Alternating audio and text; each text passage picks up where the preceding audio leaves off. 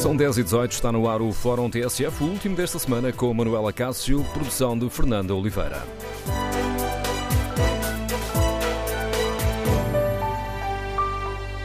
Bom dia, o Parlamento já tem a lista dos grandes devedores que estão em incumprimento com a banca, mas ainda não decidiu que dados serão revelados aos deputados e que informações é que podem ser divulgadas publicamente. Ora, no Fórum TSF queremos ouvir a sua opinião.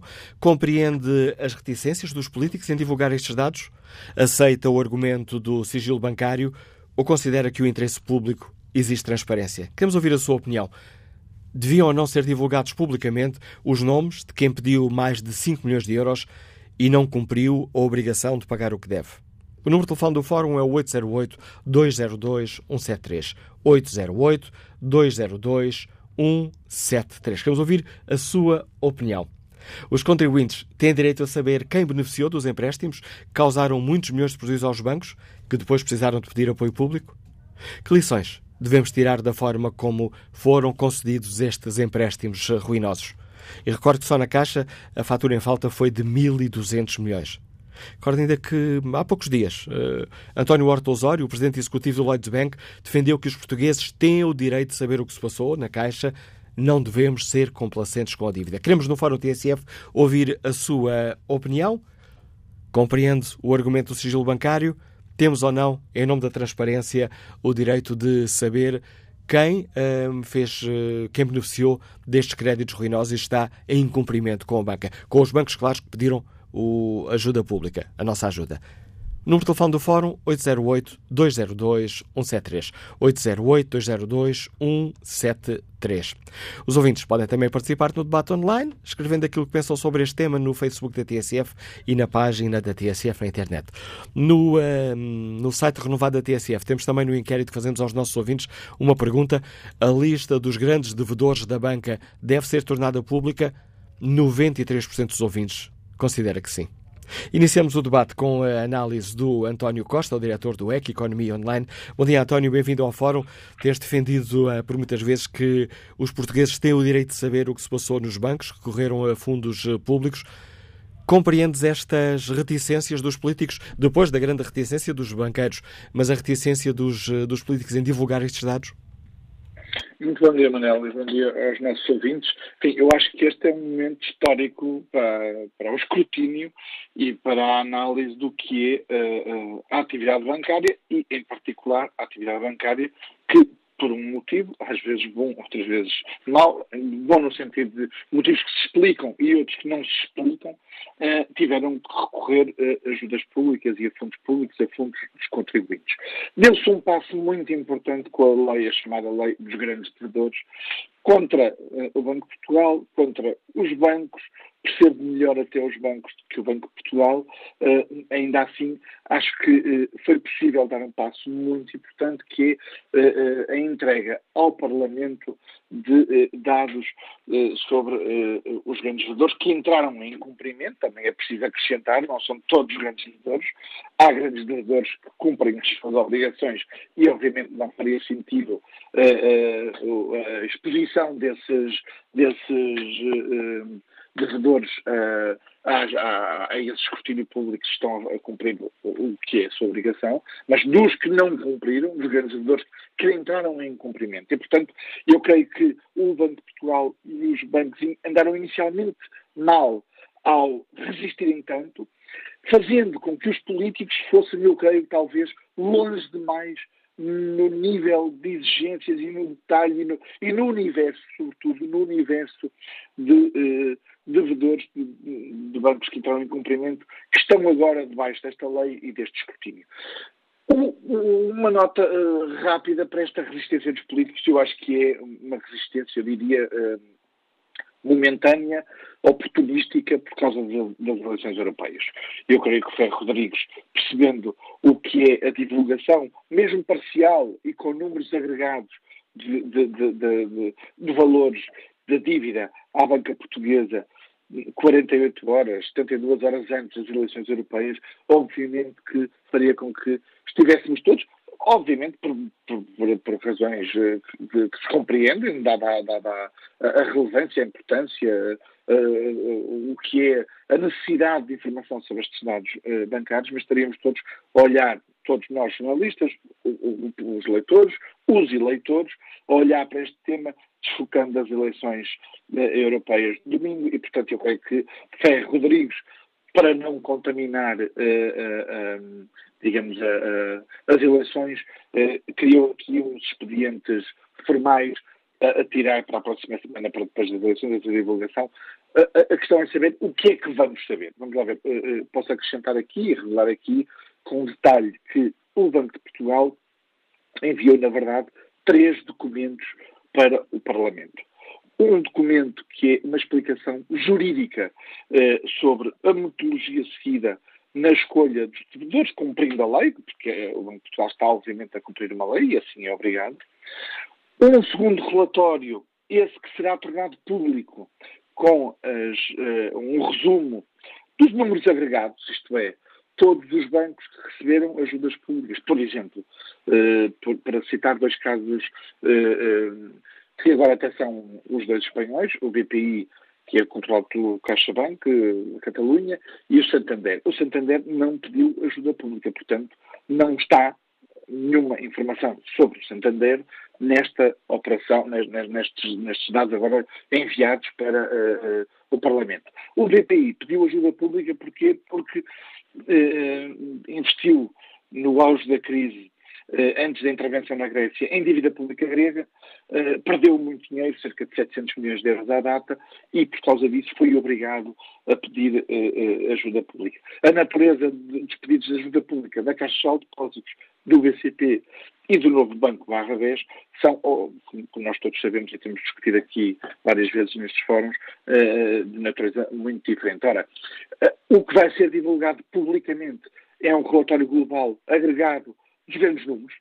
Qual foi o valor? Nós sabemos que na Caixa, naqueles 25, como citavas, naqueles 25 grandes créditos, a Caixa perdeu 1.200 milhões de euros. Nós vamos saber em todos os bancos quanto é que se perdeu, em termos agregados, quanto é que a banca já assumiu de perda e quanto é que ainda espera receber, e, portanto, ficaremos. E os processos, que, quantas reestruturações é que houve, quanto, que número de, de clientes é que estamos a falar, eh, não vamos saber o, o quê? O terceiro, não vamos conhecer oficialmente, o terceiro documento que o Banco de Portugal enviou para o, uh, uh, para o, o Parlamento, que é o detalhe nome a nome, crédito a crédito, com todas as operações e todas as vicissitudes desses créditos. Ou seja, António Costa, imagino que os nossos ouvintes estejam a pensar, então, mas não vamos saber os nomes de quem pediu e não pagou o que, o que pediu.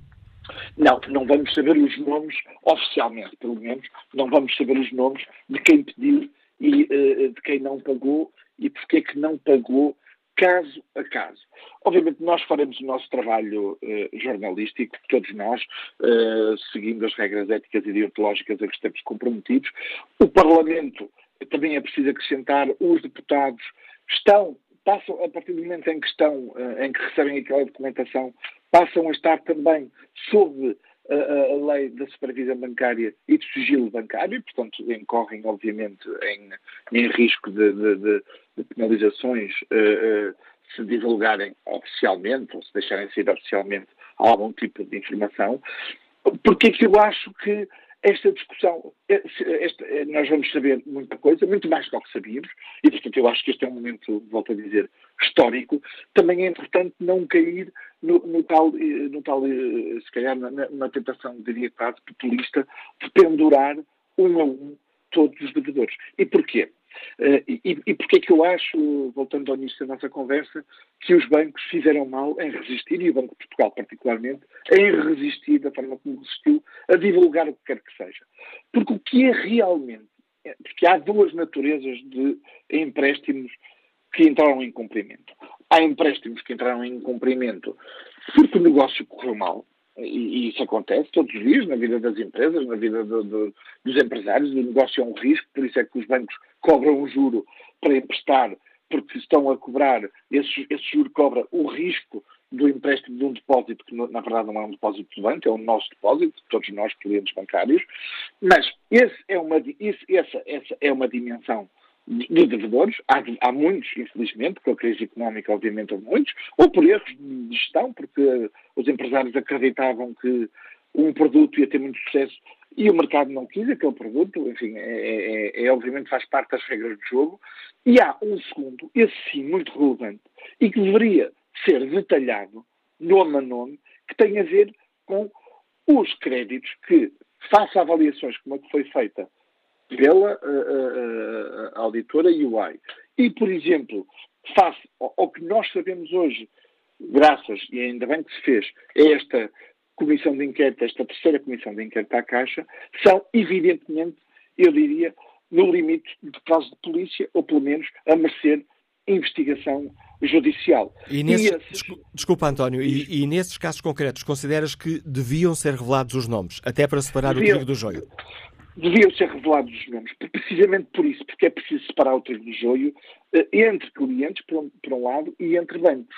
Ora, nós queremos todos, seguramente, um sistema financeiro saudável e que tenha lucros, porque um sistema financeiro que não tem lucros bancos que não têm lucros é, uma, é, é, é, é, um muito mau sinal para a nossa economia, para nós todos. Portanto, agora queremos que eles tenham lucros e que tenham uh, contas saudáveis com base em negócios saudáveis, desde logo legais, isso não está em causa, mas saudáveis, financiando a economia, financiando seja as grandes empresas, seja as pequenas e médias empresas, mas com o racional económico, com garantias associadas, com a exigência de uma avaliação de risco da parte de terceiros. Ora, nós, porque o Banco de Portugal e os bancos em particular, eu considero aqui que o Banco de Portugal tem particulares responsabilidades, resistiu tanto. Os políticos, por contraponto, eu creio que foram longe demais, abrindo de tal forma a lei que agora vamos ter no Parlamento tudo, todos, sem separação do trigo do joio, o que pode levar a esta conclusão ou esta frustração uh, uh, coletiva do país, dos eleitores, dos cidadãos, dos contribuintes, que é nós queremos saber, e exige-se, não é só na Caixa, é na Caixa e nos bancos que tiveram ajudas públicas, porquê que aqueles créditos e não são muitos, são alguns e são de, muito, de montante muito elevado. Uh, porque os bancos às vezes perdem dinheiro com pequenos empresários, mas acabam por levar as casas dos pequenos empresários e levar todas as garantias e avalos pessoais. Ora, misturar isso tudo numa divulgação pública seria muito penalizador para os próprios empresários, para uma concorrência que eu também acho que é importante salvaguardar, sã, porque muitos destes casos, é preciso dizer, não ocorreram com as atuais administrações, nem até com os atuais acionistas destes bancos. Ocorreram no passado, nós sabemos. E se esses dados são divulgados dessa forma, digamos, uh, uh, sem, sem nenhum tipo de, de, de, de avaliação ou de, peneira para perceber o que, é, o que é que estamos a falar, claramente esses, esses bancos vão pagar muito caro em negócio face a outros bancos que, por uma razão ou por outra, por boas razões, seguramente, como ao Santander, não tiveram que pedir ajudas públicas.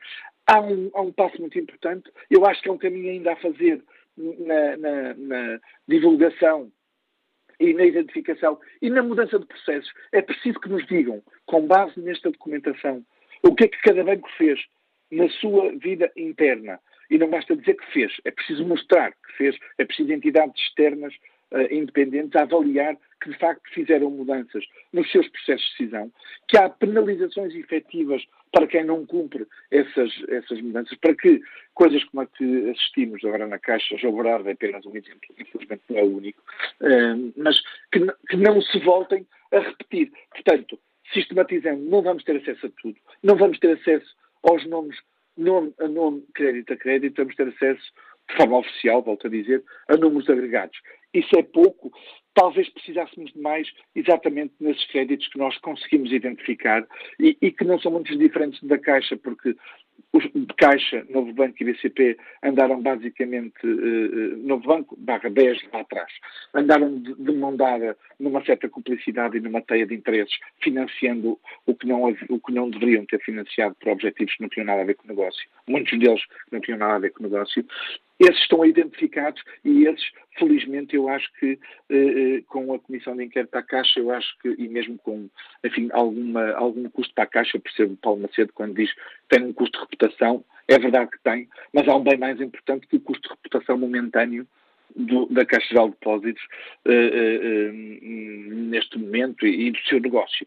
É a credibilidade do sistema financeiro como um todo e a confiança dos, de todos os clientes, todos os depositantes e, obviamente, todos os contribuintes, de que aprendemos a lição e estamos a fazer diferente. Porque falta saber se o custo de reputação não é maior, porque justo ou injustamente este comportamento pode levantar uma pergunta: o que é que eles querem esconder? Exatamente, e por isso mesmo é que, em vez de tentarem esconder, deveriam ser os primeiros a fazer uma meia-culpa, a dizer, porque não são os próprios, isto é, não foi Paulo Macedo, não foi Miguel Maia, não foi António Ramalho, para citar três exemplos, ou Pablo Ferreira no BPI, não foi, quatro exemplos de bancos que vão estar uh, nesta, nesta, nesta lista. Foram outros gestores noutro tempo. Em vez de tentarem esconder com, aludindo ao tal custo reputacional ou até custo de negócio, deveriam ter tido e deveriam ter percebido que lá atrás, quando se começou a perceber de forma muito clara, nomeadamente através das comissões de inquérito e, do, e mais recentemente do relatório da UI, da, da, Young, eh, eh, sobre o que se passou na Caixa, devem ter sido os primeiros a dar o passo em frente e a dizer nós temos que defender o nosso sistema e, portanto, para o fazer, temos que ser nós próprios a dar a informação possível, dentro do que é possível, mas a mostrarmos disponibilidade para, para, para, para, para prestarmos contas. Ora, ao defenderem-se, continua essa dúvida no ar. E, portanto, obviamente que é por isso que chegamos aqui a este processo em que temos uma grande lista com milhares de nomes, tudo misturado, empresas que simplesmente correram mal porque os negócios correm mal, seja os pequenos, seja os grandes, com empréstimos de favor, empréstimos sem rede, empréstimos de cumplicidade. Ainda assim, tudo somado, eu acho que o passo que se deu é muito importante por uma coisa muito importante, para, para terminar, uh, Amanel, é que isto dá e protege, e é muito importante porque as organizações dos bancos, obviamente, são hierarquizadas, como, como, qualquer organização, mas há regras que têm que ser seguidas, mas as regras, às vezes, no papel, não são seguidas na prática. Ora, a divulgação, o escrutínio a que chegamos com este processo também permite proteger de tentações internas ou, ou, ou, externas, de pressões internas ou externas, quem em determinado momento tem que decidir não é possível dar um crédito a este senhor. O que nós sabemos e ouvimos, comissões de risco que não foram ouvidas, parceiros de risco que foram contrariados e não foram tidos em conta, decisões que foram tomadas contra decisões de administrações, contra decisões de diretores. Era com este novo escrutínio, seguramente há aqui um, um, um aspecto que, que mudou e, e, vai mudar a partir do momento em que o Banco de Portugal é obrigado por lei a mandar estes números.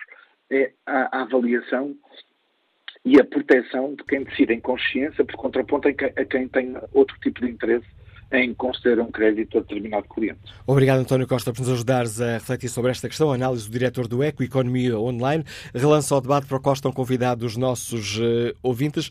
Compreendem as reticências dos políticos em divulgar os dados uh, da lista de grandes uh, devedores da banca, devedores que estão em incumprimento.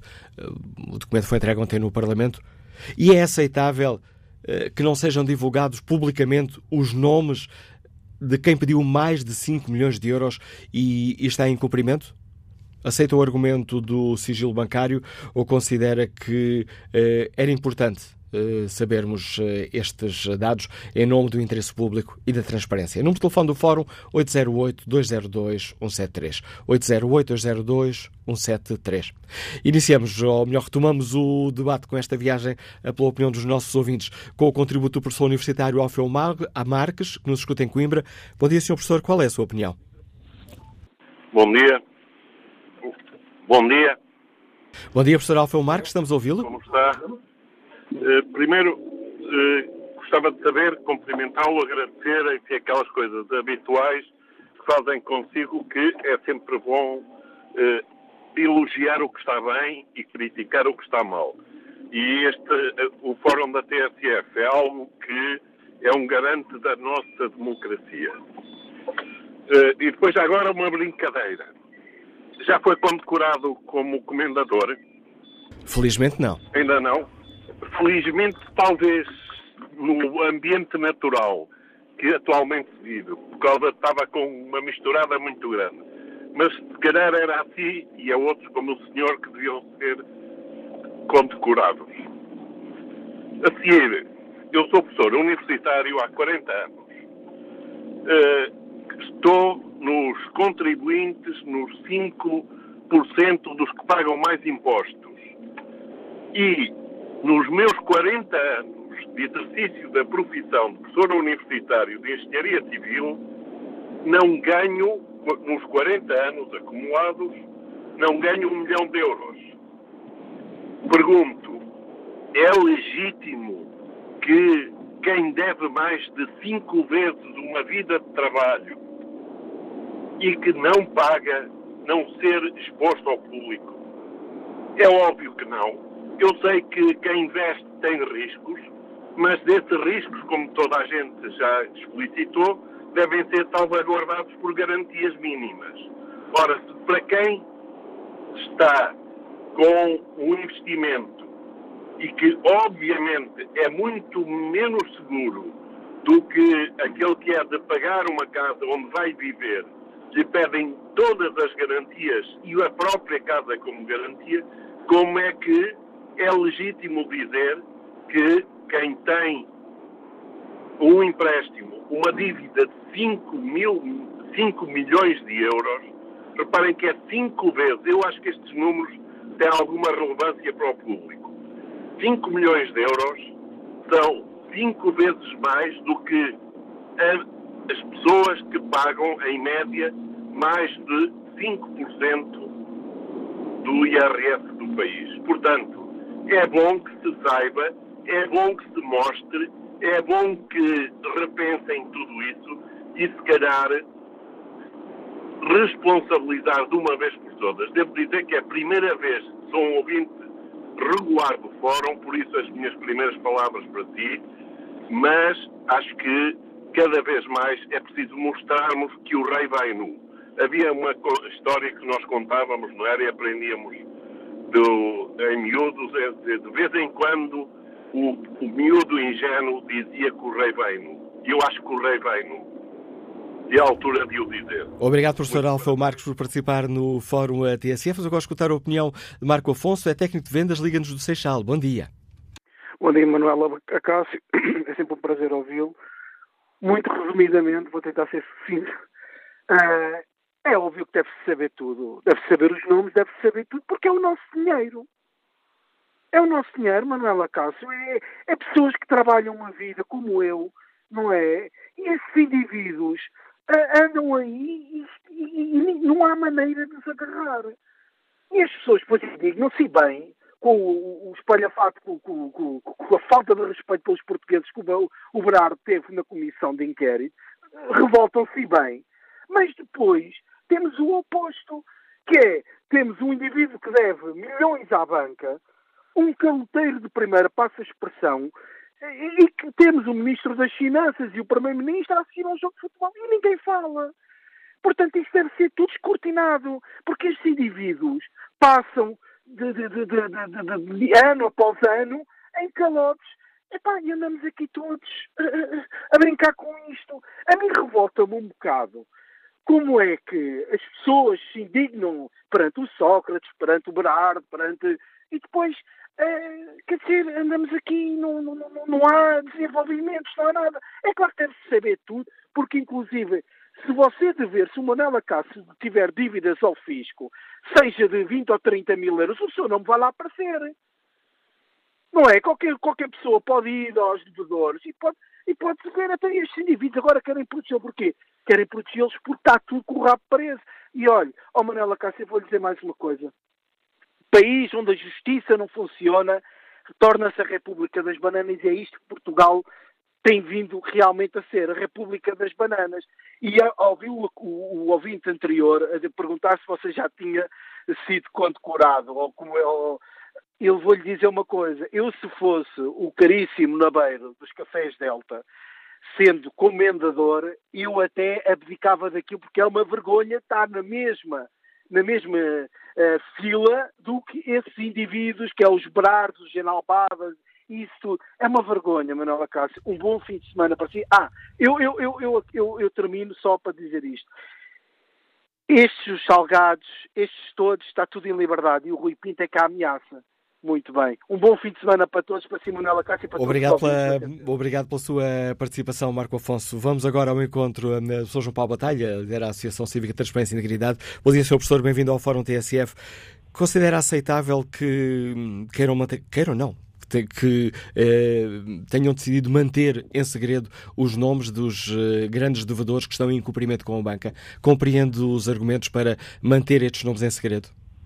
Olá, bom dia antes de mais. Uh, eu confesso que tenho pouco a acrescentar aos ouvintes anteriores, porque de facto, uh, ainda que nós tentemos fazer uma interpretação benévola desta posição uh, da, da, Associação Portuguesa de Bancos, do próprio Banco de Portugal, que dizem, e com razão, que o segredo bancário é um valor importante no negócio bancário, há outros valores importantes no negócio bancário, nomeadamente a exposição ao risco. Quer dizer, a regra mais elementar é de que o banco se responsabiliza pelos créditos que faz e, se for preciso, os acionistas engolem o prejuízo e, no limite, o banco vai à falência.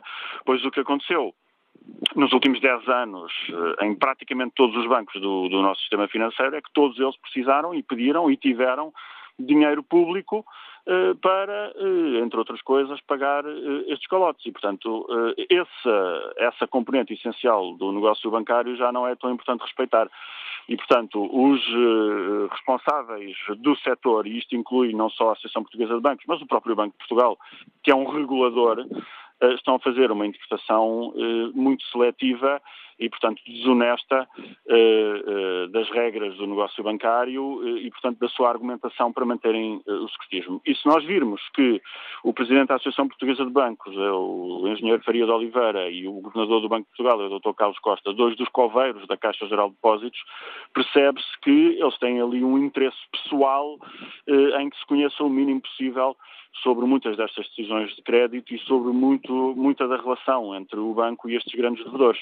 E, portanto, eh, tem-se tem falado tanto de idoneidade na gestão dos bancos, temos aqui nestas duas organizações duas pessoas que não têm, de facto, idoneidade para os cargos eh, que estão a exercer e que já revelaram eh, que não são capazes de resolver os problemas criados na banca porque foram, em alguma medida, eles próprios a criá-los. E parece-lhe que foram tomadas as medidas eh, necessárias, ou pelo menos as medidas suficientes, para que casos destes não se, não se repitam? Uh, a resposta curta é não. Nós já tivemos, eu já perdi a conta, mas uh, nesta legislatura e na anterior, quatro ou cinco comissões de inquérito uh, relacionadas com bancos e falências bancárias. E essas comissões produzem conclusões, produzem relatórios, até às vezes distribuem as culpas, mandam depois informações para o Ministério Público, eh, isso é tudo ótimo, mas o papel de comissões de inquérito na Assembleia da República não é fazer investigação criminal, para isso existem as autoridades, é tirar ilações políticas e perceber que políticas públicas é que precisam de ser alteradas e que leis precisam de ser alteradas. Ora, nessas consequências políticas não se tem visto trabalho nenhum, eu não consigo apontar o que é que mudou nas leis ou nas práticas ou nas políticas públicas sobre regulação, sobre supervisão bancária, sobre transparência, nomeadamente dos créditos, quer dizer, essas relações políticas não foram tiradas eh, e, portanto, o sistema mantém-se tal como está. E se andamos hoje a queimar e, e de alguma forma com justiça alguns dos responsáveis em audições parlamentares, etc., um, não, não significa que outros protagonistas, ou, eventualmente até alguns dos mesmos, no futuro, não possam voltar a fazer o mesmo, porque uh, daquilo que nós uh, percebemos, o sistema não mudou, as regras não mudaram e, portanto, as vulnerabilidades todas que permitiram estes abusos continuam lá. Sr. João Paulo Batalha, obrigado pela participação no Fórum TSF, a análise uh, do Diretor da Associação Cívica Transparência e Integridade, enriquecendo também esta análise que temos aqui no Fórum TSF. Vamos agora encontro o advogado Armindo Carolino, nos Liga de Pombal. Bom dia. Bom dia, Manela Cássio. Olha, eu diria para não gastar muito tempo que subscrevo tudo o que os meus anteriores colegas de, de fórum disseram. Mas eu tenho que cumprimentar e dizer que eu também subscrevo que o senhor deve ser agraciado com uma comenda, porque este fórum é espetacular e é um sítio onde nós podemos dizer aquilo que pensamos sem termos medo de nada. Mas, sobretudo, quero subscrever o que o António Costa disse, do, do o diretor do ECO, porque há 54 anos que eu comecei a fazer parte de conselhos de crédito e fiz conselhos de crédito, presidindo a eles, desde a simples agência bancária até à direção regional. E os indivíduos que têm que avaliar as propostas de crédito têm que ser íntegros, têm que ser tudo. Agora, no caso concreto que nos põe, devem ser divulgados? Sim, porque nós temos esta mania securitária de proteger sempre o arguído, de proteger sempre o que falha, o contraordenação, o que pratica, etc. Este nosso desejo de sermos mais papistas que o Papa. Então, e a vítima? Na vítima, neste momento e neste caso, somos todos nós contribuintes.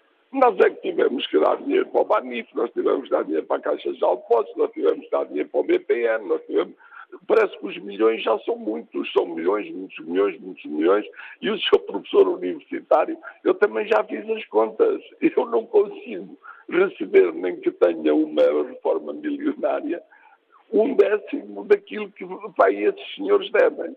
E, a título de brincadeira, houve aqui um empresário, comerciante pombal, que em determinado momento, há sete ou oito anos, tinha umas dívidas para com uns clientes.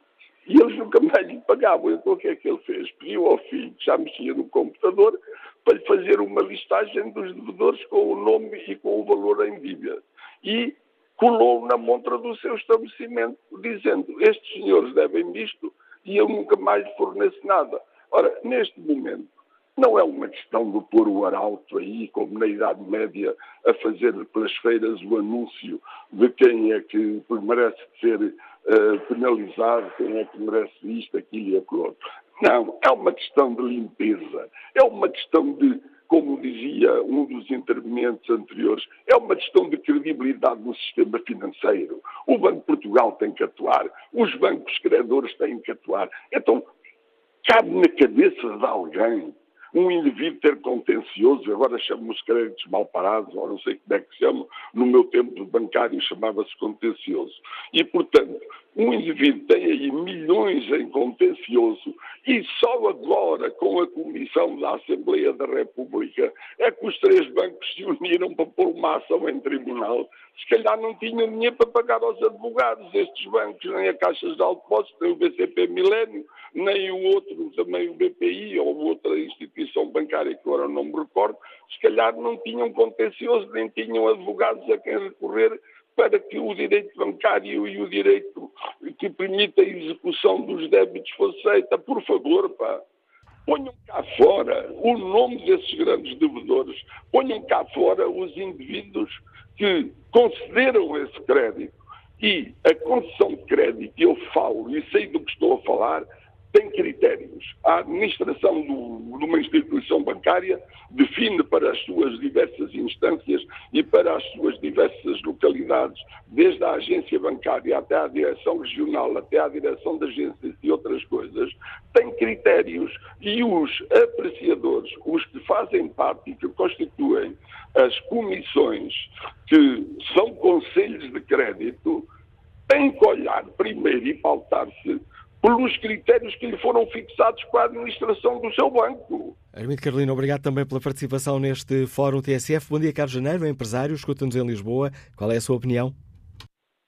Ora, muito bom dia, Sr. Noel Acácio, para si e para todo o auditório. Uh, a divulgação, eu acho que nem, nem era uma, uma questão uh, que devia estar em causa, porque se assim não for, onde é que fica a credibilidade dos políticos e da política em Portugal? É divulgar, mas não só divulgar, é julgar e dar condições às polícias, sobretudo à Polícia Judiciária, para que investigue, investigue, investigue, investigue, investigue. E para que realmente os leve a tribunal e os castigue e os obrigue a pagar. Porque não se admite. Eu conheci tanta gente que se desgraçou, tanta gente ficou desgraçada, perderam casas, perderam tudo. Tiveram que emigrar, tiveram que fazer pela vida, sabe Deus em que condições. Percebe? Isto é uma revolta. As pessoas estão revoltadas. Eu falo com amigos meus, falo com tanta gente, as pessoas estão revoltadas A justiça tem que atuar nos casos de, de, de, deste tipo, tipo, de gente que parece que uh, tem poder para tudo e, e tudo pode fazer neste país. Não pode ser. Dar força à polícia judiciária, investigar grandes investigadores pessoas capazes de levar esta gente a tribunal, rirem-se. Este indivíduo riu-se para um país. Se tivesse um bocadinho de moral, faltou-lhe moral. Falta-lhe moral católica, falta-lhe moral, toda a espécie de moral, de educação, de tudo. É um indivíduo que revela falta de princípios do pior da pior espécie. Como é que um indivíduo deste se pode rir para um país? Digam-me honestamente, Sr. Manuel Acácio. Isto, isto, é horrível. Fica, a, é horrível. Fica a pergunta que nos deixa o Carlos eh, Janeiro. É com esta pergunta que estamos aqui ao fim da primeira parte do Fórum TSF. Vamos retomar este debate já a seguir às notícias 11, com muito mais espaço destinado à opinião dos nossos ouvintes. Escassos segundos que me restam, aproveito para espreitar o debate online. José Lopes eh, participa com esta opinião. Eu, quando pago alguma coisa, gosto de saber a quem. Portanto, neste caso, como vou ter de pagar as dívidas dos devedores à banca, gostava de saber a quem estou a pagar. Rui Costa responde à pergunta que fazemos do Fórum de uma forma clara. Claro que sim. Se qualquer contribuinte ver às finanças ou à segurança social, vai logo para a lista pública. Estes senhores fizeram tão ou mais grave porque não hão de ser divulgados. Armando Sousa considera que a lista dos grandes devedores da banca deve ser tornada pública. A transparência deve ser exigida porque este tipo de promiscuidade entre a banca e algumas personalidades tem de ser inadmissível na nossa sociedade. Os lucros privados e os prejuízos públicos têm que acabar de uma vez por todas. Quanto ao inquérito que está na página da TSF na internet, perguntamos aos nossos ouvintes se a lista dos grandes devedores da banca deve ser divulgada. 93% dos ouvintes considera que sim. E já retomamos este debate a seguir ao noticiário.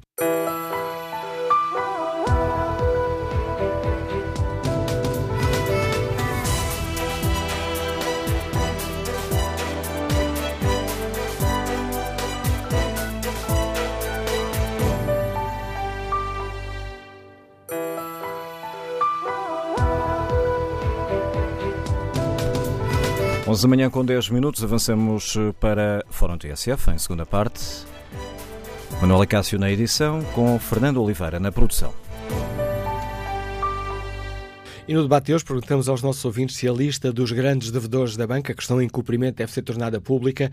É esta a pergunta que está no inquérito, na página da TSF na internet, e 95% dos ouvintes responde sim, deve ser tornada pública. Queremos no fórum ouvir a sua opinião. É aceitável que não sejam divulgados publicamente os nomes de quem eh, pediu mais de 5 milhões de euros e está em cumprimento com os bancos? Aceita o argumento do sigilo bancário? Ou considera que o interesse público exige transparência? Retomamos o debate com o contributo economista Renato Pereira, que nos liga de Faro. Bom dia. Olá, bom dia. Vira agora, agora é que tem que vir. Renato Pereira? Sim, Sim. bom dia.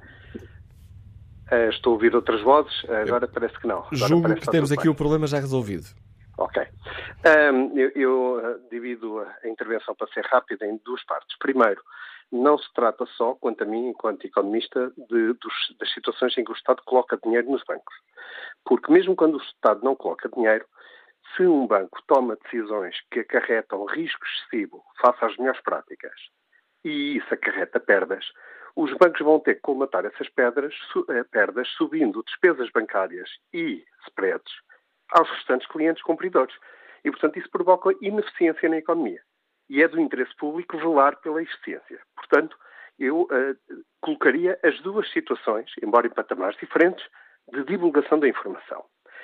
Depois, a divulgação da informação devia ir, digamos, de 0 a 9, entre o sigilo absoluto, que é para aqueles créditos que são autorizados, são concedidos, são amortizados, foram todos pagos, está fechado, ou então aqueles que estão a ser pagos, mas todas as garantias normais foram dadas e o plano de pagamento está a ser cumprido. Essas pessoas, empresários ou individuais, devem ter o direito ao sigilo absoluto.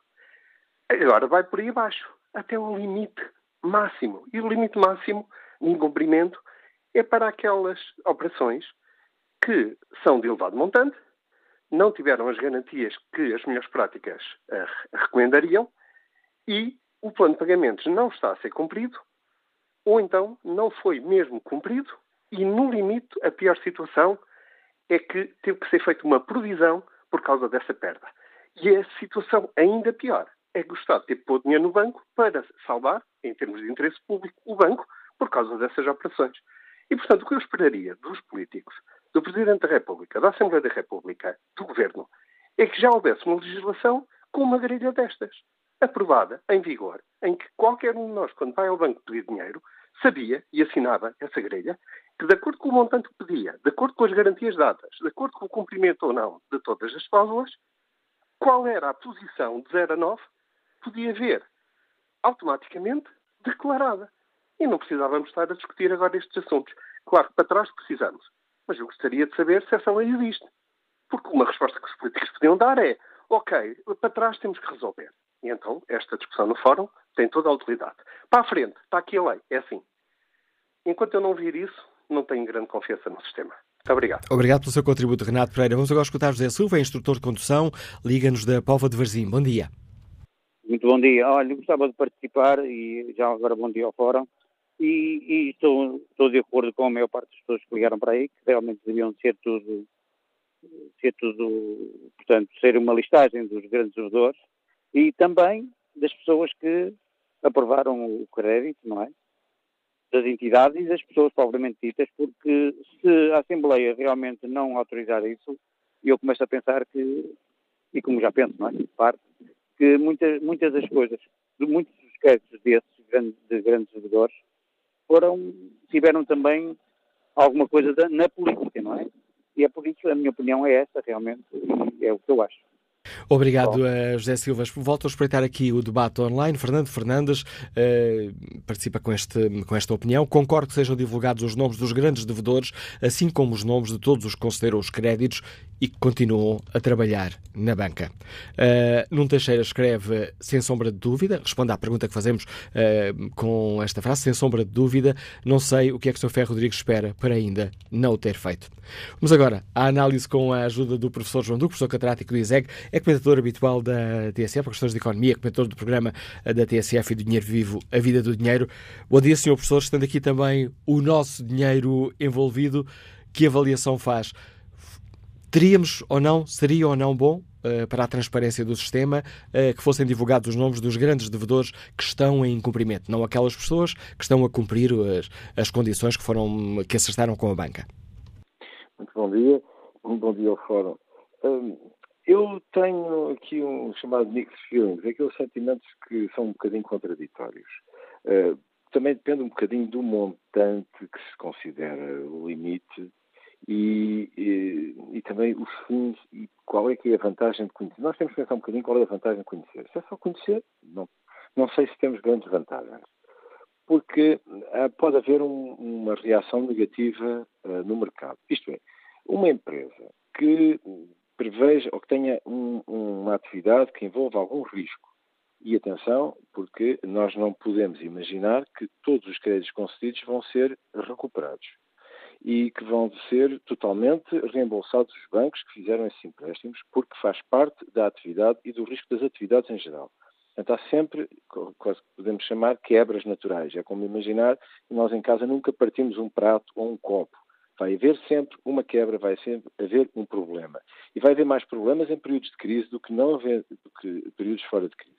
E a pergunta é, porque é que um empresário há de procurar Portugal para se financiar, um banco português para se financiar, se pode escolher um banco europeu uh, para o financiar, onde não está sujeito depois a este tipo de exposição, porque não muda nada.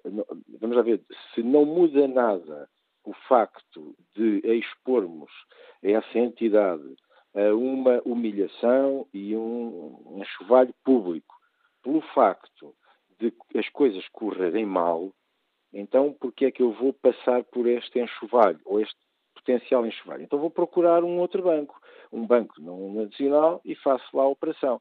Porque a minha atividade em si não vai ganhar nada com isto. E, portanto, nós temos que ter aqui algum limite. Se este tipo de exposição, ou esta ameaça, leva a que a administração dos bancos seja mais uh, zelosa e mais atenta à à forma como se faz a aprovação do crédito, ah, então acho que sim, isso pode ser positivo. Mas, eh, recordo, não muda nada face à natureza da atividade operacional em si, aquilo que se vai fazer, se é no turismo, se é na pesca, se é na agricultura, nada. Eh, só ficamos a saber que alguém pediu dinheiro eh, que depois, se for uma sociedade coletiva, até sabemos os sócios todos. Há sócios que, estão, que acompanham mais a sociedade e trabalham lá, há outros que não, são sócios de capital, fica-se com o nome. E, portanto, isto é uma penalização também do, do, do, do espírito empresarial e um sancionamento muito negativo daqueles casos que correm mal. E nós costumamos sempre dizer que Portugal e muitos países penaliza-se demasiado o insucesso e esta é uma forma de voltar a penalizar o insucesso. Eu não quero com isto dizer que o sistema e a transparência sejam errados. Agora, eu acho um bocadinho demais a devassa demasiada na praça pública de informação que eu não, ganho nada com isso. E se eu não tiro nada de benefício nenhum uh, no zelo e no cuidado e, na, e, portanto, no resultado final dos bancos, então ponho sérias dúvidas que isto tenha algum interesse. Ou já seja, agora, peço, desculpa, peço desculpa, professor João do Sol, eh, já que interrompi o seu, o seu raciocínio, olha, faço já a pergunta. Uh, a banca, neste caso, tem razão quando diz que uh, a divulgação destes nomes uh, poderia, de facto, prejudicar o negócio, e a banca é um negócio? Pois, eu já levantei essa questão aqui. Se eu, se eu, eu sou um empresário honesto, vou pedir dinheiro emprestado para o negócio. Não é suposto, no negócio, eu estar a dar garantias pessoais para o negócio. É sociedade. As sociedades vivem da sua atividade. É por isso é que são sociedades. Até as, as maiores sociedades são de responsabilidade limitada. Não é para os sócios, os acionistas, agora começarem assim com o seu património a, a, a garantir, digamos assim, isso. Se eu tiver umas ações da EDP a EDP em si vai contrair eh, dívidas, vai pedir empréstimos para desenvolver atividade. E se tiver prejuízo, e se algumas daquelas atividades de uma das suas pequenas empresas, várias empresas, ou se uma delas incumprir, então agora vão pôr na lista como acionista da EDP, eu que não tenho nada a ver com aquilo, vão meter o meu, o meu nome nos jornais, ou, ou, de outra maneira. Então, e, e, eu tenho que dar garantias pessoais de aval a essa sociedade.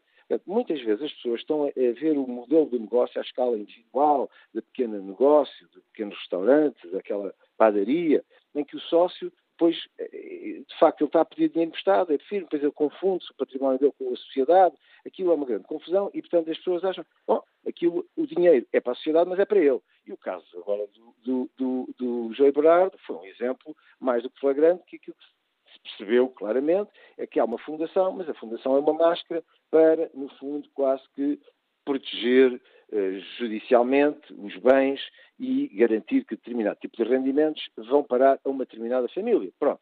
Mas, eh, tirando estes, digamos, estes esquemas, eh, ou as pequenas empresas em que de facto há uma confusão de patrimónios, as empresas normais e grandes vivem por si. E pequenas, médias empresas, uma empresa que tenha 15 milhões de ativos, vive por si, não devia de viver dos empréstimos do, do, aval dos sócios. E, portanto, a pergunta é, então uma empresa destas é honesta, vai pedir dinheiro emprestado, uma empresa tem 100 milhões, vai pedir 20 ou 30 milhões emprestados, porquê é que vai pedir a Portugal? Se for à Espanha, se aqui em, em, em Badajoz, um banco, começam, começam, as empresas começam a trabalhar com eles, eles começam a conhecer-los, fornecem informação, dão-lhes balanças de demonstração dos resultados, conhecem a atividade, então, se financiarem lá e se lá não são sujeitos a este escrutínio, porque é que não devia cá pedir dinheiro uh, em Elvas? E faz sentido, uh, professor João Duque, aplicar esse mesmo raciocínio a estes casos concretos da lista que foi entregue no uh, Parlamento, com alguns daquilo que nos, para facilitar a conversa, nos habitamos a chamar os créditos ruinosos atribuídos por, por parte da nossa banca? Pois, agora, eh, o que nós estamos a perceber é que, se calhar, alguns créditos foram concedidos com justificação, sem justificação técnica. Porque mesmo as justificações técnicas não é, podem ser questionadas.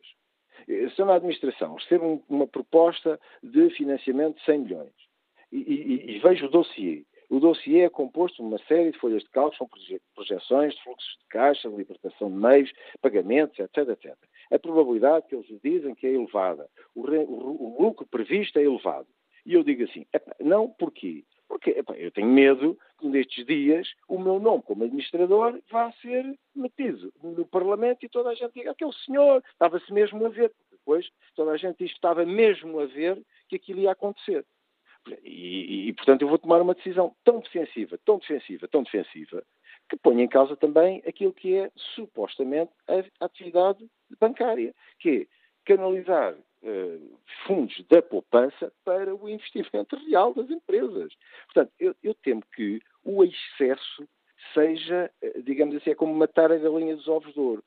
Eu admito que até se forneça a informação a grupos de pessoas que façam alguma supervisão, mas que isso fique muito contido. Isto é, eu não tenho problemas nenhums que o Parlamento até saiba e que haja um conjunto de parlamentares que saibam isso.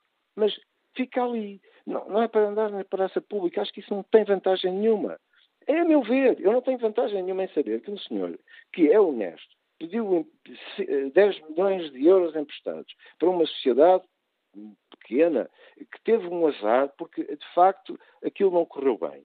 E depois eh, fica com o nome da praça pública, enxovalhado, o administrador que concedeu o crédito também, e, e, depois, e ganhamos alguma coisa com isso. Eu não estou a ver. Agora, se depois se começarem a perceber que há um excessivo número de casos naquela instituição, com aqueles administradores, bom, então começam-se a fazer algumas, podem começar-se a, perguntar, bom, há aqui um padrão, e esse padrão merece atenção. Mas uma pergunta, o Banco de Portugal não devia fazer essa análise? Portanto, eu, eu ponho assim um bocadinho em causa que esta informação deva transpirar para, para toda a gente. É, é, eu não sei qual é a vantagem, sinceramente, não, eu não, não me vejo a beneficiar demais com esta informação. E, portanto, eu uh, admito que se transfira para o Parlamento alguma informação, até pode ser esta, mas a contenção dentro de um grupo de pessoas que não a podem libertar, eu acho que era fundamental. Sr. João Duque, muito obrigado por ter enriquecido o debate que fazemos aqui no Fórum TSF em torno desta questão. O Parlamento já tem a lista dos grandes devedores que estão em cumprimento com a banca, mas um, o Parlamento ainda não decidiu uh, que dados serão revelados aos deputados e que informações poderão ser divulgadas publicamente. Sabendo nós que há uma das informações que não será divulgada, que é a questão dos, uh, dos nomes de quem pediu uh, empréstimos acima de 5 milhões de euros e que um, está em cumprimento. Perguntamos aos nossos ouvintes se uh, consideram que esta lista deveria ou não ser divulgada, os nomes de quem está em cumprimento, se aceitam o argumento do sigilo bancário ou se consideram que o interesse público exige transparência. Que opinião tem o farmacêutico Rui Rodrigues, nos Liga de Lisboa? Bom dia. Muito bom dia, Manuela Cássio. Antes de mais, muito obrigado. É a primeira vez que participo no, no fórum, uh, mas costumo ouvi-lo com alguma assiduidade. Uh, dou também bom dia a todos os ouvintes de, da TSF. Uh, referente à publicação da lista, uh, indo um bocadinho ao que disse o Dr. Duque na intervenção anterior que fez, eu não poderia estar mais de acordo. Porque quando me dá um exemplo de um restaurante que não se sabe quem são os bens, a realidade da nossa economia são estas pequenas empresas. Eu sou precisor de uma microempresa, uh, que é PME Líder, uh, uh, e eu quando, e, tenho financiamentos bancários, eu tenho que avalizar com bens pessoais. Portanto, eu tenho, a minha empresa está muito bem em termos de rácios de capitais, tenho capitais próprios suficientes para cobrir os empréstimos que perco, mas mesmo assim a banca, a mim, obriga-me uh, a dar avais pessoais uh, para me conceder empréstimos. E isto que me entra muito em questão é como estas grandes empresas, de grandes investimentos, uh, esses avais não são pedidos. Portanto, nós temos aqui dois tipos de, de, clientes para a banca, pelo que me parece, em que ao pequeno empresário tudo é exigido, e se formos ver as falências que existiram uh, e nas agências bancárias onde foram pedidos vários empréstimos, basta ver os rácios, uh, os bancos protegeram-se com bens pessoais, mas nestes grandes montantes uh, de empréstimo que foram efetuados não se protegeram. Agora é lógico que divulgar uma lista extensa e com nomes e de pessoas que estão a cumprir, eu também não concordo. Uh, mas concordo estes negócios desastrosos para a banca, que eu considero os crimes de lesa pátria. Peço desculpa por interromper, uh, Rodrigues. Deixe-me só dizer que o que está aqui em causa é uh, quem pediu um crédito acima de 5 milhões de euros e que está em incumprimento, que não cumpriu as suas responsabilidades. Não são as pessoas que pediram o um empréstimo, mas que estão a cumprir. Sim, mas exemplo, por, por uh, alguma de, entraram em cumprimento, mas até fizeram um PER, renegociaram a dívida e neste momento estão a cumprir. Uh, eu não vejo que isso deva ser publicado uh, pelo facto de a própria empresa até vir a ter problemas futuros e uma empresa tem funcionários os quais devemos proteger. mas quem não está a cumprir é lógico que deve ser publicado e é lógico que deve ser escrutinado, porque no nosso país tudo se fala, mas nada acontece. E temos o exemplo de um país liberal, que são os Estados Unidos, uh, uh, onde o capitalismo é o mais liberal em termos mundiais, e onde existiu o crime do, do Madoff, e foi criada uma lei específica para irem buscar os bens ao Madoff, irem buscar os bens aos familiares diretos, irem buscar os bens às testas de ferro. E cá em Portugal não se assiste a nada. Continuamos todos impávidos em sereno, sem nada fazer. E, e também, Manuela Cássio, para concluir, deixe-me fazer um repto, e agora que vamos ter este fim de semana eleições, deixe-me fazer um repto. A abstenção está-se a cifrar na ordem dos 65%. Uh, eh, terá os deputados que forem eleitos terão legitimidade, e isto é um desafio que faz para fóruns futuros e até uma discussão mais abrangente, terão legitimidade estas pessoas que se estão a candidatar a representarem o povo. Repare, uma abstenção de 70%, em que um partido consiga uma maioria absoluta de 50%, só está a representar 15% Uh, dos nossos Fica lançado esse repto, é Rodrigues, mas já, já está muito fora aqui da bula hoje do Fórum TSF. Obrigado pela sua participação, dê-nos a sua opinião sobre a questão essencial que hoje debatemos. Vamos agora escutar o empresário Nuno Tinoco, que nos liga de Vieira do Minho. Bom dia. Nuno Tinoco? A ouvir? Agora sim. Bom dia, Manela Cássio. Uh, acho que já foi tudo dito. Uh, acho que não se pode admitir Thatcher acabou de dizer, ao, ao, contribuinte comum e ao pequeno empresário, o crédito às vezes de poucos milhares de euros, uh, vira-se a vida dessa pessoa ao contrário, quer se tu tem que se dar como garantia este mundo e outro. E, e, e estes grandes empresários, estes tubarões, ninguém pede nada. Uh, os bancos uh, usam como desculpa ter ordenados milionários para os seus gestores porque são cargos de imensa responsabilidade. E depois acontece isto. E para manterem esses, esses ordenados milionários têm que cobrar taxas excessivas eh, para quem tem lá o dinheiro. E no fundo depois não se faz nada em relação a estes créditos mal parados, créditos de milhões. É óbvio que tem que, tem que se apurar um padrão que está aqui, porque eu acho que nesta lista, quando se for a ver, vão ser sempre as mesmas pessoas, ou familiares, ou sociedades, a pedir milhões, milhões e a não pagar. Eh, então acho que devia ser, eh, sim, devia ser tornado público Uh, havia de ser tornado público também quem concedeu estes créditos e as responsabilidades por isso, porque na minha empresa, se tiver um ano que me corra pior, o Estado não vem e não injeta dinheiro para eu me safar. E nestes grandes bancos, públicos ou privados, e nos privados, eles fazem a geneira e depois lá vai o Estado e o contribuinte meter lá dinheiro para, pronto, para, para os bancos não irem à falência, para não haver prejuízos. E acho que isso é inadmissível. Obrigado. Não pode haver portugueses, não pode haver portugueses segunda, e depois não pode haver 1% dos portugueses, são portugueses primeira. Obrigado, Antinoco, pela participação neste debate. Vamos agora ao encontro do Anselmo Crespo, é o editor de política e subdiretor da TSF. Bom dia, Anselmo. Como é que olhas para, esta, para toda esta polémica? Compreendes as reticências dos políticos em divulgar estes, estes dados da lista que foi entregue ontem no Parlamento?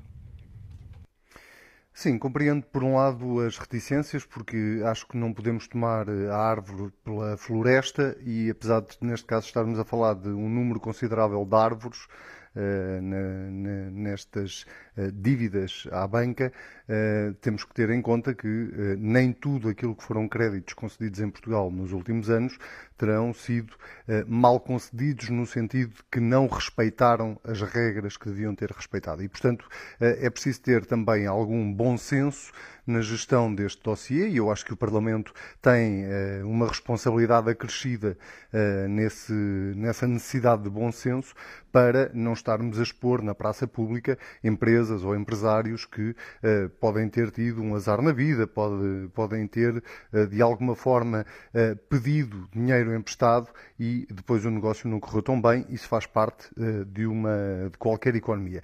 Dito isto, acho que este relatório que o Banco de Portugal entregou na, no Parlamento pode ser particularmente útil aos deputados e aos vários partidos políticos com assento parlamentar, não só no sentido de apurar exatamente aquilo que aconteceu eh, com o Banco do Estado, na Caixa Geral de Depósitos, eh, e a atuação que a Caixa Geral de Depósitos teve durante 15 anos eh, na forma como concedia crédito, mas, sobretudo, para identificar eventuais lapsos, eventuais problemas que a própria regulação possa ter e que tenham que ser corrigidos. Porque eu recordo que o setor bancário em Portugal é regulado tem duas entidades reguladoras, pelo menos. E essas entidades reguladoras é que têm a principal responsabilidade de fiscalizar a atuação do setor financeiro e agir em conformidade. Ora, a primeira grande ilação que todos nós tiramos uh, nos últimos tempos foi que uh, a regulação do setor financeiro em Portugal pura e simplesmente não funcionou. Nos casos porque não viu, noutros casos porque dizia estar de pés e mãos atadas relativamente àquilo que a lei permite fazer e, portanto, se a lei não permitiu fazer mais, não permitiu agir de uma forma mais proativa, então que se corrija a lei, que se melhore a lei, porque esse parece-me um fator determinante. Em segundo lugar, eu acho que, eu estou plenamente convencido que Houve casos eh, de empréstimos concedidos no setor financeiro em Portugal que são verdadeiramente casos de polícia. E os casos de polícia têm um órgão próprio para os investigar, que é o Ministério Público, e também desse ponto de vista o Parlamento tem essa responsabilidade de eh, qualquer suspeita que possa eh, recair sobre alguma da, da, sobre a atuação do setor financeiro em Portugal, remeter para o Ministério Público e o Ministério Público fazer a investigação que tem a fazer, ainda que nós saibamos que depois a justiça em Portugal não é propriamente uh, o PEP rápido e, portanto, as coisas podem demorar algum tempo. Eh, e podem ser complexas do ponto de vista da investigação, mas temos casos evidentes eh, de investigações em Portugal nos últimos anos que demonstram que a justiça portuguesa e, sobretudo, a Procuradoria-Geral da República ganhou, eh, de alguma forma, competências que não tinha anteriormente e que hoje em dia já consegue investigar crimes financeiros com uma capacidade completamente diferente daquela que tinha no passado. Quanto a revelar ou não revelar a totalidade da lista dos devedores uh, aos bancos portugueses, eu acho que é mesmo preciso ter alguma cautela uh, e acho que os deputados e o Parlamento terão o bom senso de uh, cautelar que nem todos terão tido atos menos lícitos na forma como pediram empréstimos ou na forma como foram concedidos esses empréstimos. E nem nestes casos em que hum, é público e notório que houve problemas na concessão de crédito, e a auditoria UAI hum, apontou alguns desses, uh, desses casos, nomeadamente no que respeito à Caixa de Depósitos, faz sentido que nesses casos onde objetivamente as regras não foram respeitadas, que nem nesses casos os nomes desses incumpridores sejam divulgados, porque a decisão que foi tomada anteriormente é é, não há divulgação de nomes. Não, nesses casos já acho que não faz sentido. Entra, entra aí o tal critério do bom senso. Uh, nos casos em que objetivamente houve uh, uh, uma atuação menos lícita por parte do, do, da Caixa Geral de Depósitos, sobretudo na forma como não respeitou as regras mínimas para conceder um crédito, e nós já, já temos alguns nomes em cima da mesa, de Jobrardo é o, o nome que salta mais à vista, mas há outras empresas portuguesas e outros empresários portugueses que foram à Caixa e, e, e era em regime de bar aberto, não é? Ia-se à Caixa, pedia-se dinheiro, uh, qualquer que fosse a garantia que se entregasse servia para pedir esse dinheiro. Pagar não era uma, não era e aparentemente continua a não ser para muitos eh, desses empresários propriamente uma preocupação, porque o dinheiro também lhes permite depois contratar bons advogados que uh, encontram todos os alçapões na lei para ajudar estes empresários a fugir às suas responsabilidades e, portanto, nesse caso, eu acho que o país tem todo o direito de saber.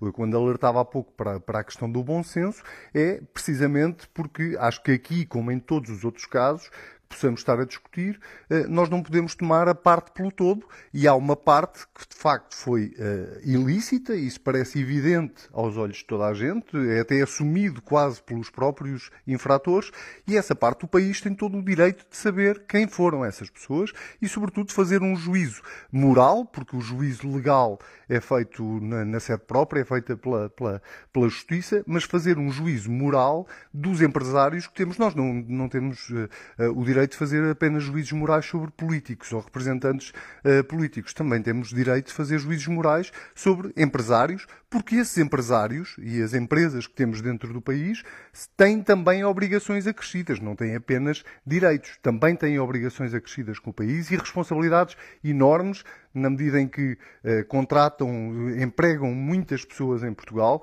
e, portanto, têm responsabilidades e eh, tudo aquilo que eh, façam para penalizar ou que acabe por penalizar eh, um banco como a Caixa Geral de Depósitos significa que estão a penalizar os contribuintes, estão a penalizar a mim, a ti e a todos os ouvintes eh, do, do Fórum da TSF. E, portanto, acho que eh, esses nomes, obviamente, têm que ser do, do, do conhecimento público para possa haver esse juízo moral. A questão legal não é, não é, não é a mim, nem aos jornalistas, nem a nenhum dos ouvintes que cabe fazer esse julgamento, mas sim à Justiça e eu espero, sinceramente, que a Justiça possa atuar de uma forma muito mais eficaz do que alguma vez o setor, do que alguma vez a regulação em Portugal, nomeadamente o Banco de Portugal, que tem enormes responsabilidades no Estado a que chegou a Caixa Geral de Depósitos, nunca atuou. Análise do Anselmo Crespo, editor de política da TSF, relança o debate. Bom dia, Carlos Lopes, Liga-nos de Sintra, é empresário. Como é que olha para toda esta questão? É, Manela Cássio, uh, bom dia a todos no fórum. Uh, eu olho para esta questão, é, todos devem ser divulgados para todos sabermos quem é, porque aos poucos nós vamos ver um é primo daquele, o outro é amigo do outro, o outro tem parceria com o outro, o outro tem uma empresa junta com o outro, e quando a gente dá por contas, eles reúnem-se todos na mesma discoteca e, e aquilo é tudo um, um, um, complô de amigos e eles não querem é que saibam quem é que são os nomes. Epá, em relação ao João Berardo, é, o, que, o que é que eu tenho também a dizer do homem? O homem, o trabalho dele é pedir dinheiro. Aliás, ele nem pede dinheiro, porque eu às vezes vejo por mim, quando eu tinha um tostãozinho no banco, andava lá sempre eles a bater à porta, olha, você não quer 50 mil? Que eu tomo lá 100 mil eu não quero nada, eu não preciso nada. Olha, fica com 120 mil. Então eles andavam aí há uns tempos atrás a oferecer aí ao varredor da rua, você não quer comprar uma casa? Toma lá 100 mil euros. O homem não tinha capacidade para comprar uma tenda da Decathlon. Toma lá 120 mil euros e toma lá mais 20. Para, para... E eles vão andando assim a espalhar, a espalhar dinheiro. Agora, o que eles não contavam era que um, que um, que um rato todo vestido de preto entrasse na dispensa deles e lhes roubasse o queixo todo. Agora eles estão todos feitos virgem, ah, vejam lá, o Brardo e não sei o quê, isto e aquilo. O homem não roubou nada a ninguém. Os, os, os, os, administradores é que lhe deram. Olha, se eles me dessem a mim, eu também o aceitava. Eu também, mesmo que não tivesse capacidade para pagar, então eles deram, eu não lhes pedi nada, eles é como é que me vieram dar. Olha, eu não tenho como pagar, não faz mal. Mas agora, eu aqui ouvia aí há um, uns dois dias atrás, que o Estado já concedeu mais seis anos da coleção Berardo lá no Centro Cultural de Belém. Já concedeu mais seis anos. Isto é, toma lá, senhor comendador, e agora mantenha-se caladinho, não diga nada a ninguém quem é que andou aqui a comer do pote do mel. É isso é que está a acontecer. Obrigado, Carlos. Pessoas... Diga, diga. e, e as pessoas são assim enganadas, mas ainda nunca vi ainda não ouvi falar quem é que foram os, os, gestores que emprestaram o dinheiro. Eu não ouvi ainda eles irem lá responder. Porque se eu fosse um empregado meu, se eu sou o Estado, eu tenho um empregado meu que anda a conceder crédito aos meus clientes sem autorização, que no fim quem vai pagar sou eu, não é? Eu também queria ter uma empresa assim ter um, um Estado por trás, que eu concedia a bar aberto, como diz o, o, o, outro senhor que ainda há bocadinho falou, concedia a bar aberto tudo o que queriam, porque eles também não iam pagar e também não lhes iam buscar nada uh, exatamente eles, vão buscar a, a, a, todos nós que pagamos e depois todos aqueles que pagam e todos eles que criaram lá no Parlamento aquelas leis e alçapões, o senhor Brarda aproveitou o alçapão, foi-lhes à dispensa, tirou-lhes tudo e agora arriscado lá de fora. E olha, diga Manela Cássio, é muito bem feita. Toma lá embrulha. Obrigado, Carlos Lopes. Vamos agora escutar o economista Ricardo Mota, que nos liga da Charneca de Caparica. Bom dia. Muito bom dia. Uh, vai ser uma súmula. É assim, uh, para mim, o nome dos investidores uh, parece-me secundário. Basta a lista estar na Assembleia da República. Sabemos todos que alguns deputados serão as fontes de alguns de Portas que colocarão na praça pública mais cedo ou mais tarde esses nomes. Portanto, para mim, o mais importante é, é, saber quem organizou nos bancos os dossiês, portanto, nome dos diretores que organizaram o dossiê, se por acaso esse dossiê contempla as garantias e se passou pela Comissão de Crédito. Se tudo, isso estiver certo, então passou para a administração. Então o que nós todos temos gostaríamos de saber é quem são os administradores que aprovaram uh, esse crédito, e ao cabo. Uh, a partir daí, epá, não há mais nada a dizer. Portugal inteiro tiver acesso a estes dados, estamos todos para ver. Obrigado, Ricardo Bota. E que opinião tem o empresário Nuno Pereira, nos Liga de Oliveira do Hospital? Bom dia. Olá, muito bom dia, Manuela Cássio. Portanto, eu acho que isto, essencialmente, resume-se a um, a maior parte das pessoas já falaram um pouco de tudo. Um, o que interessa é que são os portugueses que pagam tudo isto, não é? E ninguém nos pede autorização para pagar o que quer que seja. E os bancos, como qualquer outra entidade, têm que ser tratadas conforme todos os outros foram, porque eu conheço montes de pessoas e colegas que muitos deles têm vencimentos penhorados por dívidas telemóveis e outras situações quaisquer e passam dificuldades. Quando é os bancos, passam impunes. Portanto, os bancos têm que ser tratados como todos os outros eh, deveriam ser tratados. Se estão em cumprimento, os próprios bancos deviam ser fechados e o Estado acautelava, sim senhora, as pessoas que teriam lá o dinheiro que não foi o que foi feito. Quanto a, essa, a, esses devedores, devem ser reveladas, portanto, de facto, quem não é cumpridor, porque alguns poderão estar a tentar resolver a sua situação, até porque muitos desses, desses devedores foi o próprio Estado que lhes concedeu eh, empréstimos para eles comprarem depois empresas que foram privatizadas, e aqui na região há várias, eu lembro-me das Minas, lembro-me do Porto de Viana do Castelo, foi o próprio Estado que deu empréstimos a essas empresas, que agora essas empresas estão a dever à Caixa e a outros bancos.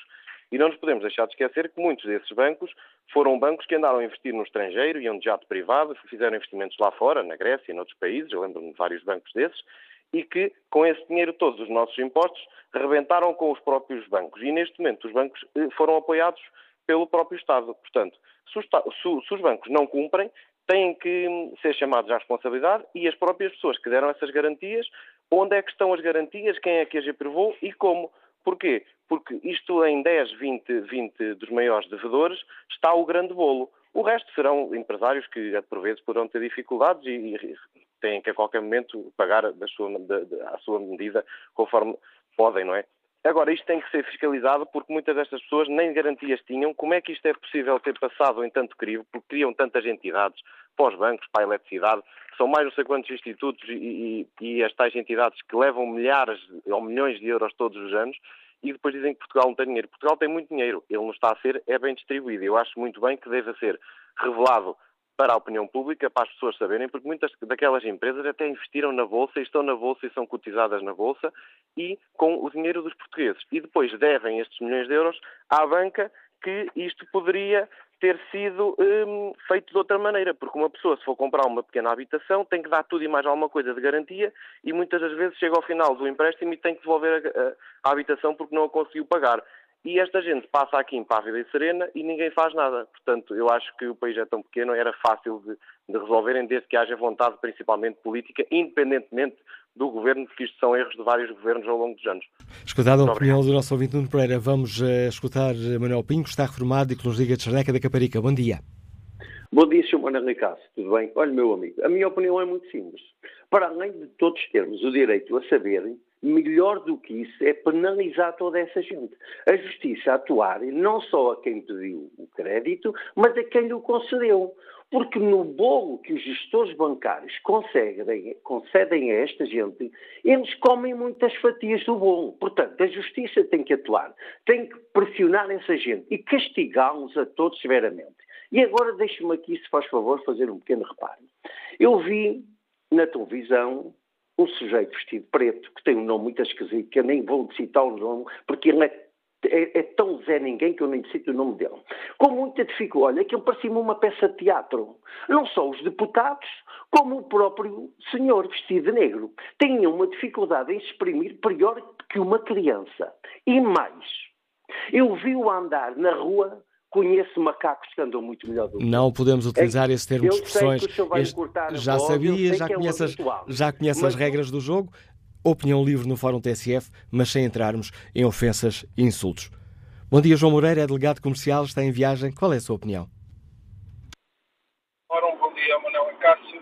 Olha, é o seguinte, sou delegado comercial, mas sou vítima da crise financeira de 2008. Fui obrigado a fechar a minha pequena empresa e trabalhava na área, na área do setor financeiro. portanto, tudo isto, estes esquemas todos financeiros e de empréstimos e de, de, de, de que é preciso saber e garantias, estou muito bem habituado e conheço muito bem. E farto-me rir com isto tudo, porque uh, o Jabarardo pode ser o maior escroque que nós possamos pensar, mas na verdade foi um utensílio para se fazer as jogadas clandestinas e aquelas jogadas todas que andamos sob controle uns dos outros e não sei o quê. Portanto, é muito triste que andamos todos atrás de uma situação e não vamos ao fundo da questão. E andamos atrás de milhões que é preciso que agora alguém decidiu ir verificar. Mas se nós formos todos, as, todas as empresas públicas, a gestão danosa que existe e as situações que existem são, são imensas, imensas, mas ninguém preocupa-se com isto porque isto é tudo uma camada de interessantes que querem andar atrás dos interesses uns dos outros e principalmente tratarem do próprio umbigo. Porque querem haver as suas continhas, por mal inconveniências, ou é um carro que é oferta, ou é umas obras que são feitas em casa, ou é umas férias que são feitas, anda tudo à volta da mesma coisa, que é tratarem do seu umbigo. O ridículo disto é que eu, ainda hoje, tenho um problema, que não devo nada à PT, nada tenho os contratos todos feitos, mas como assinei o contrato 36 meses e avisei à PT que tinha fechado a minha atividade, a PT acha que ainda me tem que cobrar 200 euros por um contrato que eu assinei do qual eu não devo nada. Paguei todas as despesas, não tenho nada, nada de dívida. Mas como tenho um contrato de 36 meses, a PT acha que tem que mandar o contrato ao fim de 8 anos. Já passou o tempo de validade, continua. Quem é que anda a pagar? Os advogados para me mandarem todos os meses uma carta dessa. Já provei, já, já um advogado, fatores como está tudo pago, não devo nada, só tenho um contrato com uma assinatura, a PT tem que fazer qualquer coisa. Isto é um ridículo. 200 euros. 200 euros anda uma empresa de dimensão da PT a gastar. É, é, é ridículo.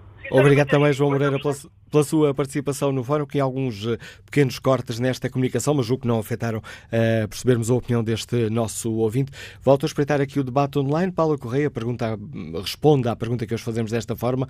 Claro que sim, só assim, assim a divulgação dos nomes uh, de quem pediu mais de 5 milhões de euros e não cumpriu as obrigações para com a banca. Claro que sim, só assim o povo pode exigir que se faça justiça. Pois se a nós, os senhores do banco, nos ligam e ameaçam fazer comunicação ao Banco de Portugal porque temos uma dívida de 2 euros, porque a conta está a descoberto, devemos exigir direitos iguais e devemos exigir que lhes sejam confiscados. António Manuel Ventura responde que a questão nem se coloca. A lista deve ser publicada. É-me absolutamente indiferente os danos reputacionais que a publicação pode causar aos bancos, diz António Manuel Ventura. A preocupação da banca Banco de Portugal e classe política é com os tais danos reputacionais, não com o povo português, que tem pago com sofrimento estes desmandos. Bom dia, Vitor Rodrigues, está reformado, escuta-nos em Lisboa. Qual é a sua opinião? Muito bom dia uh, ao Fórum. Olha, a minha opinião é que, de facto, uh, muitos já disseram, de facto, uh, e foram assertivos naquilo que afirmaram. Temos, eu creio que temos que perceber as causas destas situações. Em primeiro lugar, eu creio que há uma promiscuidade muito grande, e isso é visível, muito grande entre o poder político e o poder económico.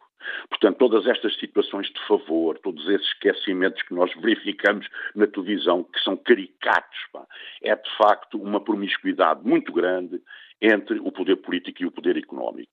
Eu creio que, uh, e começo por afirmar que, sim senhora, os grandes devedores devem ser uh, informados à população. Uh, mas vou para, para, outras situações, que é assim, nós temos que perceber as causas destas situações. Eu creio que é a crise estrutural do sistema em que nós vivemos. É uma crise estrutural que não é só em Portugal. Isto é nos Estados Unidos, a gente tem que se lembrar dos Lehman Brothers, portanto, todas estas situações que existem na Itália, as grandes dívidas, tudo isso.